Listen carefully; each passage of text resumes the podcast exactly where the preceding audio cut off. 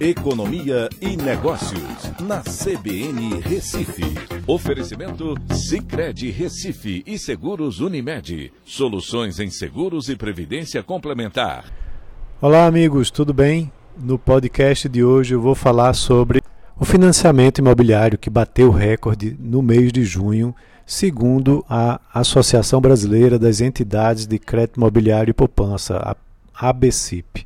Esse crédito com recursos de poupança somou 19,66 bilhões, o maior volume nominal mensal da série histórica que foi iniciada em 1994.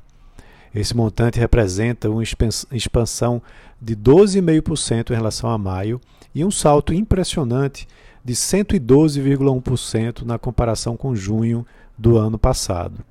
No acumulado de 2021, o montante financiado com recursos do SBPE, né, que é o Sistema Brasileiro de Poupança e Empréstimo, é, esse acumulado foi de 97 bilhões de reais, uma alta de 123,9% na comparação com o mesmo período do ano passado. No acumulado de 12 anos, foram 177,67 bilhões de reais, que representa uma alta de 101,1%. E por quantitativo também a gente teve no mês de junho 86,2 mil imóveis financiados, um valor 17,8% maior que maio. E em relação a junho de 2020, foi uma alta de 160%.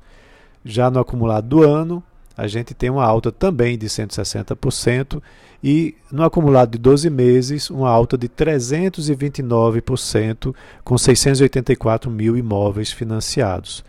É, a expectativa para o fechamento de 2021 é que se cresça 57% em relação ao ano passado, para um total de 195 bilhões de reais, que vai ser também um recorde histórico. Só que o que é que acontece? No segundo semestre, a taxa de juros ela vai continuar se elevando, o que vai refletir no financiamento imobiliário e também a base de comparação ela começa a ficar né, já mais difícil porque no segundo semestre do ano passado esse financiamento imobiliário também aumentou bastante. É, com o aumento da Selic, as taxas devem ficar entre 7,5% e 8% ao ano, tá? segundo a própria BCIP, que é, de todo jeito, um juro que de certa forma cabe no bolso do consumidor final e não deve chegar nem perto do pico que ocorreu em 2017, quando as taxas atingiram 11,5%.